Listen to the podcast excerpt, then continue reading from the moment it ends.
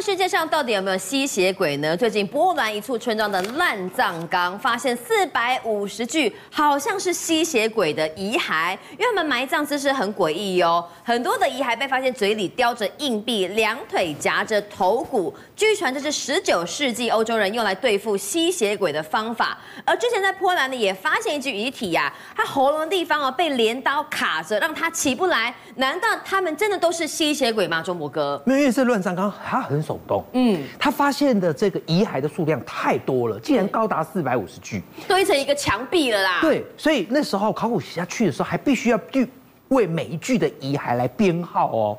你看哈、哦，我们这边有一张照片，这的画面当中，你看有没有？刚刚那是八，对，九十八号嘛，对不对？他一路编编到四百五，但是考古学家为什么要来？是因为他发现这些遗骸不单纯，嗯，这些遗骸哦。他们的颅骨的嘴巴里头，不约而同都含着一枚钱币。嗯。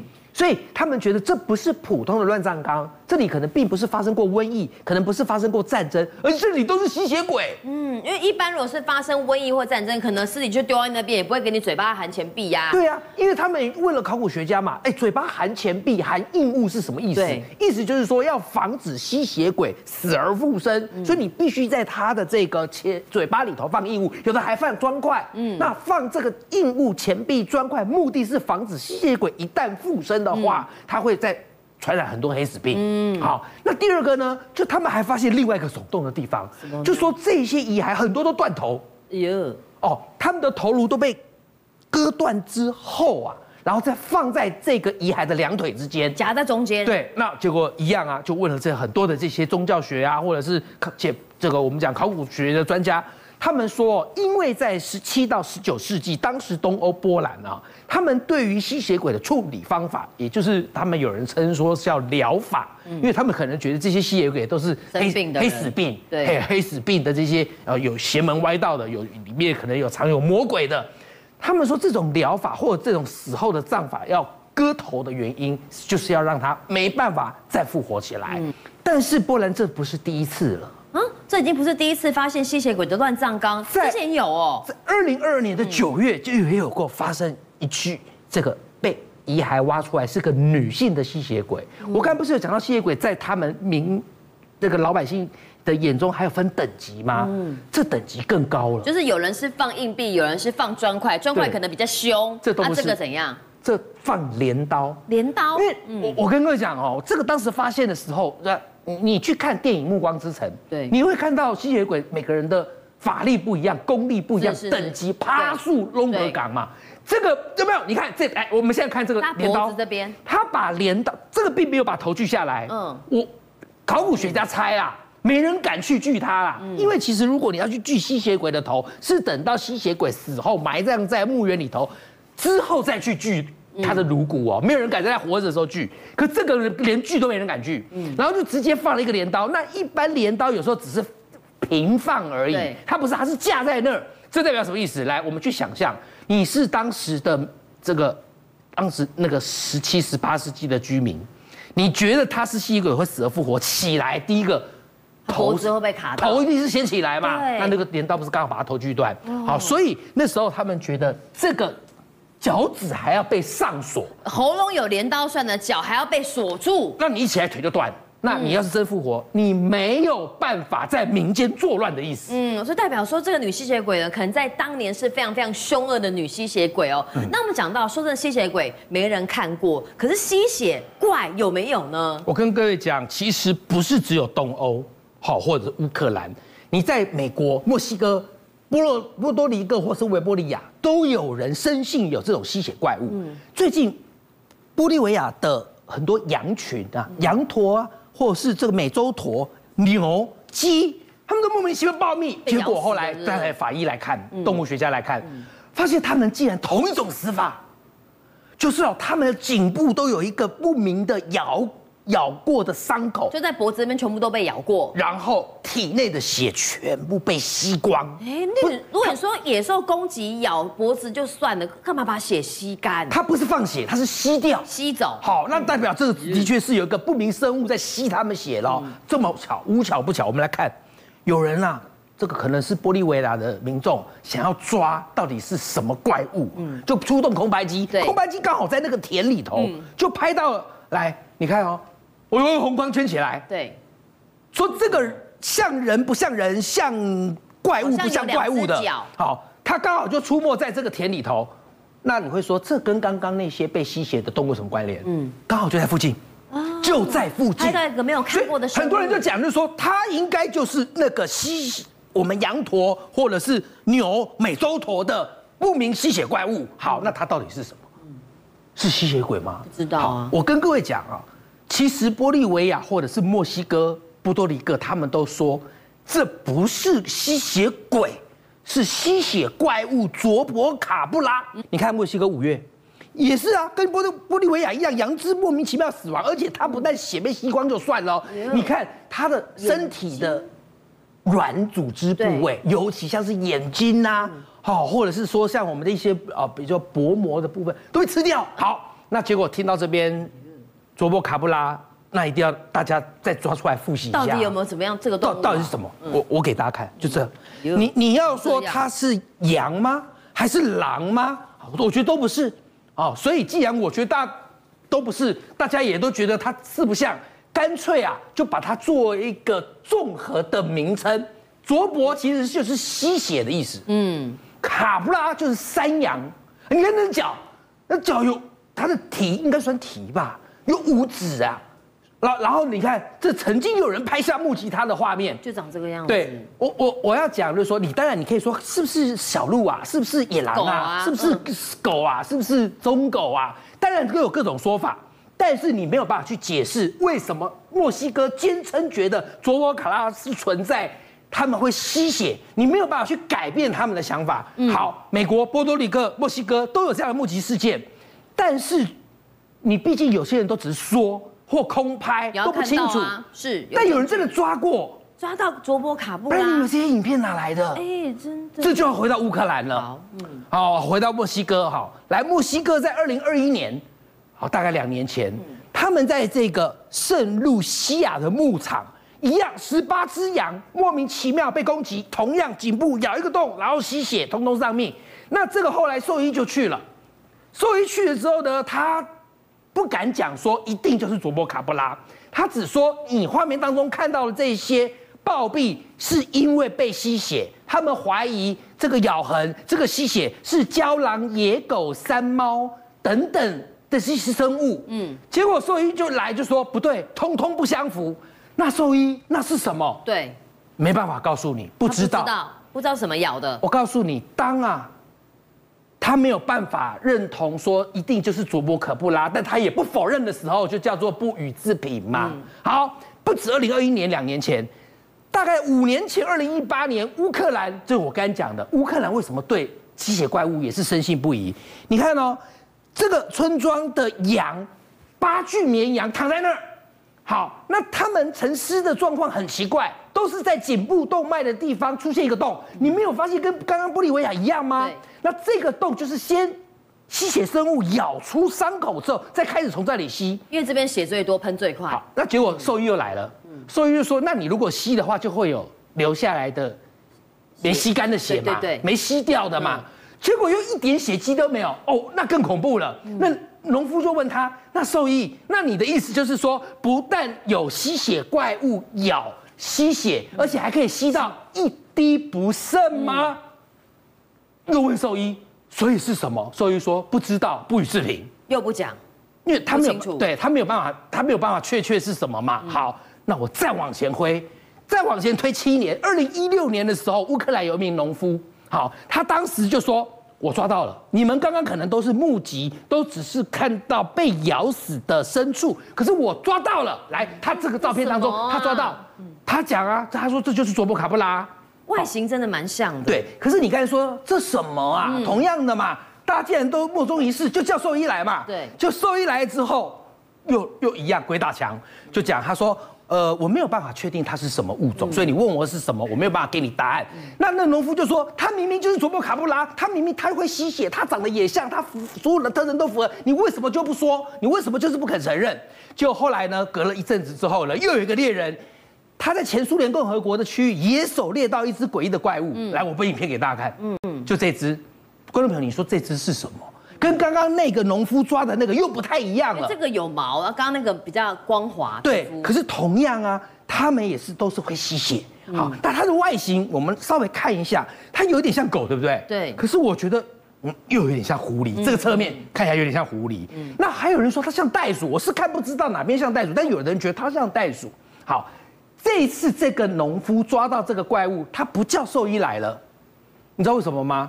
因为他们农夫之间就讲，反正我们讲了也没人信，我们抓了叫兽医来，兽医来都是说不是不予置评，不知道，嗯，对不对？好，结果后来啊，他们这个动物专家啊，看到此事像野火燎原般的蔓延，对，民众会恐慌，会，农夫会恐慌，是，所以他就出来下了一个比较权威的结论，来，我们看。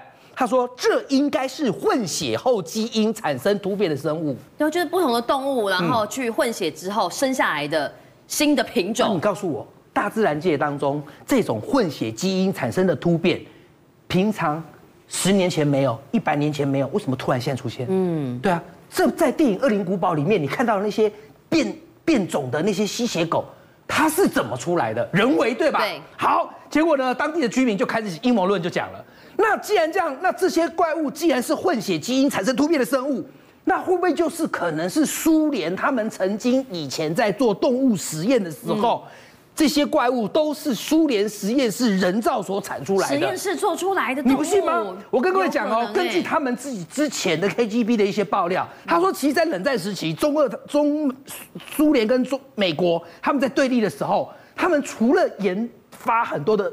毁灭性武器，他们研发了很多生物性的攻击武器，尤其就是像这些我们说的突变混血的这种怪物。而卓博卡路拉难道就是在冷战时期苏联所制造出来的怪物吗？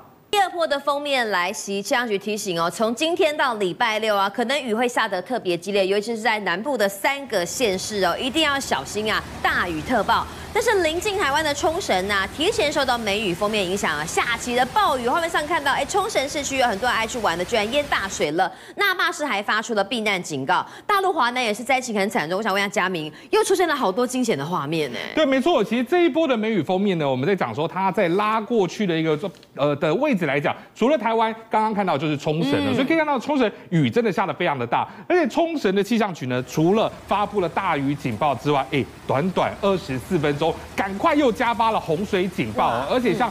所有三十二万人呢发出了避难的指示，也就是告诉你说，这次的雨会下得很大，所以大家要做好准备。嗯，那当然冲绳都这样发了，也对我们来说，我们也是要特别小心啊。来看到这个卫星云图可以看到，其实目前这道封面呢，它的位置是在台湾啊，台湾的位置是在这个地方。对，好，所以现在这封面是一路这样拉过来，所以包含冲绳都受到一点影响，所以我看到冲绳的降雨比较明显。对，那当然在今天呢开始呢，封面要开始逐渐的往北抬，所以降雨的状况包含从南部一路会慢慢的往。北来下，所以降雨的状况越来越明显。那另外要特别留意的是呢，后面的这一波水汽，接下来也会随着西南风的呃的一个牵引哦，带进台湾的陆地，所以雨的部分会非常非常的一个明显。那随着明天的封面呢，来到将近北部地区来讲的话呢，到时候在苗栗以南地区降雨的状况都会非常非常明显。所以我们看到这几个国际的这个预报模式，包含着欧呃最这一张是欧洲模式预报，好，那另外还有美国、还有德国三种不同的模式。那当然颜色比较深。是表示降雨会比较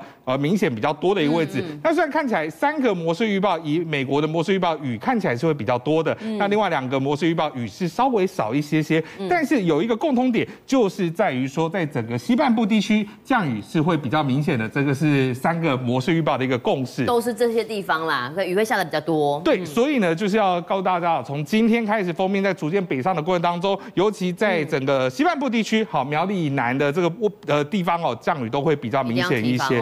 对，那刚刚讲到，除了这个冲绳遇到这个封面降雨之外，在台湾我们要特别小心之外，另外包括在华南地区哦，其实也受到封面的影响，其实雨也下得非常的多。现在看到在广东哦，其实在也是出现这种短延时强降雨哦。其实，在路上你可以看到这个雨下下来，你看哦，邻居，嗯，有有人已经被水冲走了，这个人是谁？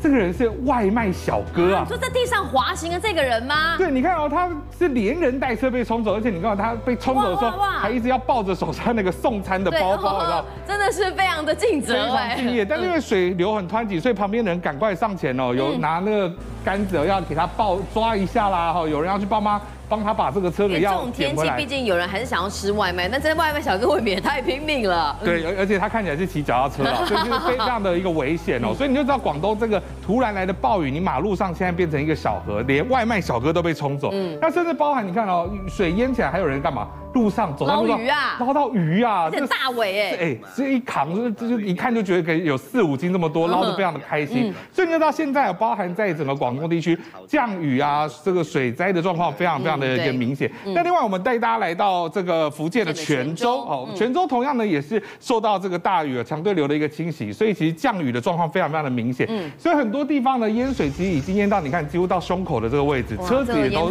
对，车子也都已经快要被灭顶了。所以你就知道其实现在在整个华南地区，刚刚看到广东，看到泉州，其实降雨的。状况都非常非常这都是同一个封面带嘛，对不对？对对对没错。那另外呢，包含其实你知道，看这种强对流发展啊，其实大家都会希望说到海边去哦，你尽量不要到海边去，因为比较危险一些。好，所以看到有城管就拿着这个大声公说，哎，那个希望大家啊，这个不要在水里面玩呐，很危险呐。但是问题是没有游客要理他，啊，所以他就越越越越讲越心寒，你知道火大。所以他说就讲就是说。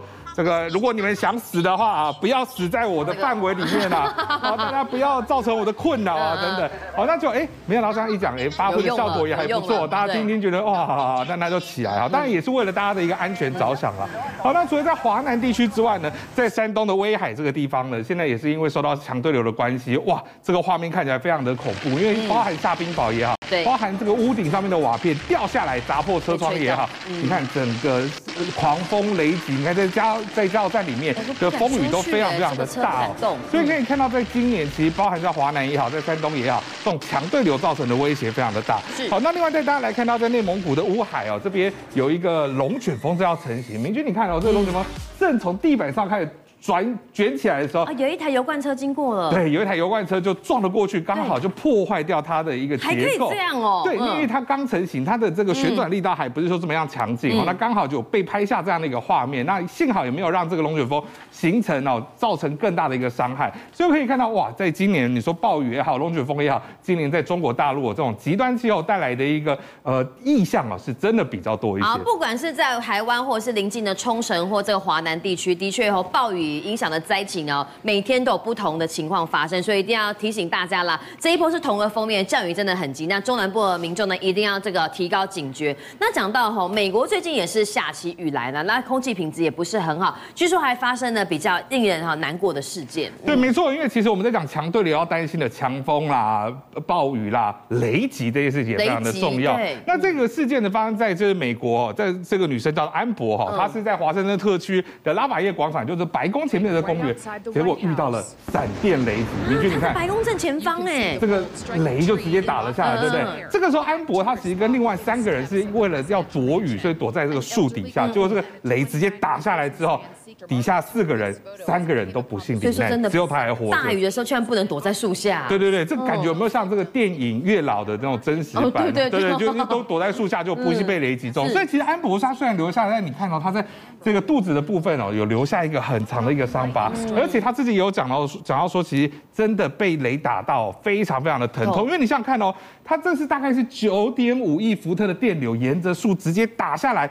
穿过地面，而且他当时站在这个树旁边，他说他的这个手表啊，整个都已经融化掉了，因为那一个电流真的是非常非常的大。那甚至到到现在哈，都还要靠助行器才有办法走路。所以遇到这种雷击，真的好找个安全地方躲，你不要觉得说躲树下就就就没事哦。那当然，除了这一种雷击的这种状况之外呢，其实现在对于在整个呃印度跟巴基斯坦哦，现在的民众也非常的担心。为什么呢？因为现在呢，在整个这个阿拉伯海上面哦，是有一个新的一个飓风，叫做比颇杰，现在开始要直直接的往陆地来登陆了，所以要侵袭的是直接包含印度还有巴基斯坦这两个地方。那现在呢，已经针对这个呃附近哦，有十万的居民是已经开始把他们要来做撤离了，因为呢带来的强风豪雨影响非常非常的大。因为它都还没有登陆，就在海面上已经呃引发了很大的威力。对，没错，因为它其实，在靠近的过程当中，风浪非常大。明君，你看到这张船。有没有在这边看见没有什么样的问题？但是这个大浪打过来之后，哇，整艘船都被吹倒了。而且你看哦，它是在海上还翻了一圈哦，所以现在是救难人员要赶快来协助来做救援哦，因为这次的浪真的非常非常的大。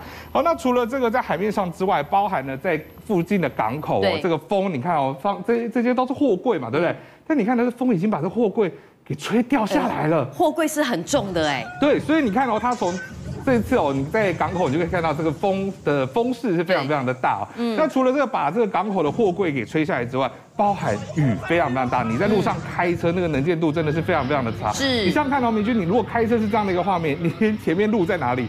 你都看不太出来了。你不仔细看，你以为是雾嘛？不是哎，这是雨太大哎，造成能见度这么差。这雨只能斜着打哦，所以你看哦，你开开车，你顶多看到哎旁边开一段都看看到旁边有有车哦，再开开开，你这连路在哪里都看不出来。所以你就知道这一次哦，这一个比佛接待的强风豪雨影响非常非常的大哦。那另外再给大家看到几个比较惊险的画面呢？你看当时在海边有很多人都还在玩水，玩的玩的非常的开心哦。但是一个一个突然，你看光看监视器，这个浪打过来。这么多人哇！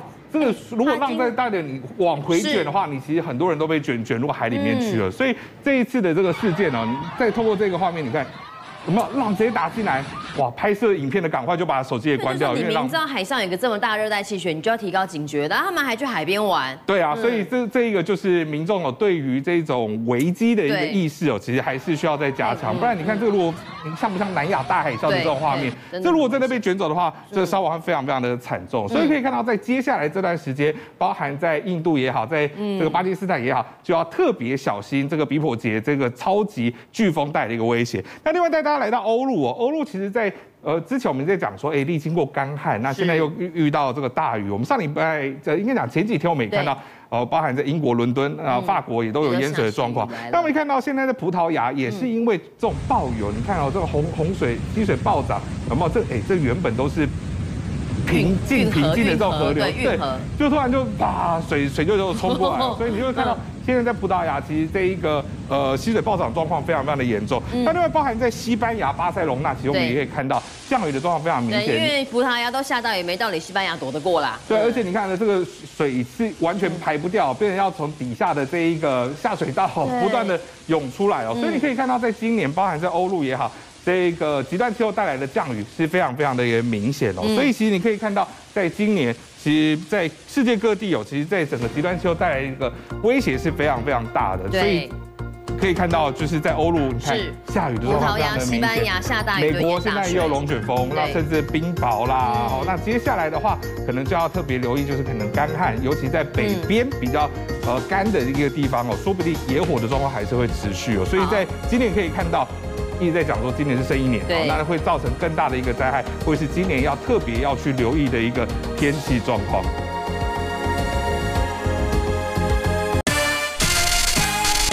政界、商界、演艺界，跨界揭秘，重案、悬案、攻击案、拍案惊奇，新闻内幕、独特观点，厘清事实，破解谜团。